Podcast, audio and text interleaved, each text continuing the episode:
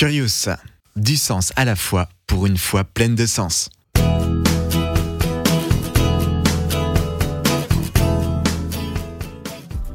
La Bible nous dit que Dieu est parfait et n'a donc aucun défaut. Mais elle dit aussi que Dieu est jaloux. Comment est-ce possible? En effet, la Bible nous dit que la jalousie est un péché.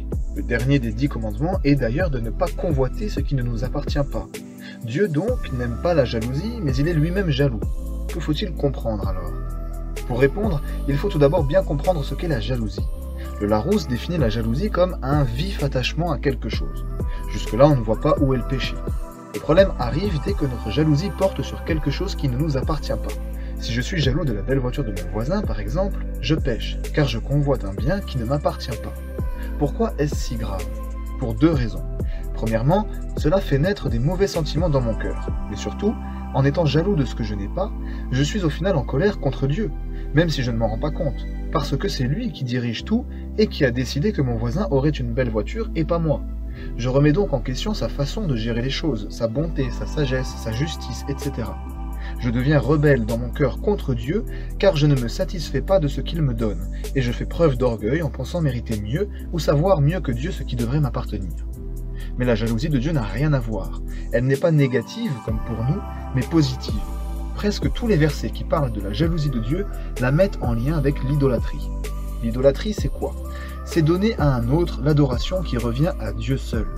Dieu ne pêche pas en étant jaloux, car il ne convoite rien qui ne lui appartient pas, mais il défend et protège son propre honneur et sa gloire, ce qui lui revient à lui seul et à personne d'autre, car il est le seul Dieu, le seul être digne d'être adoré.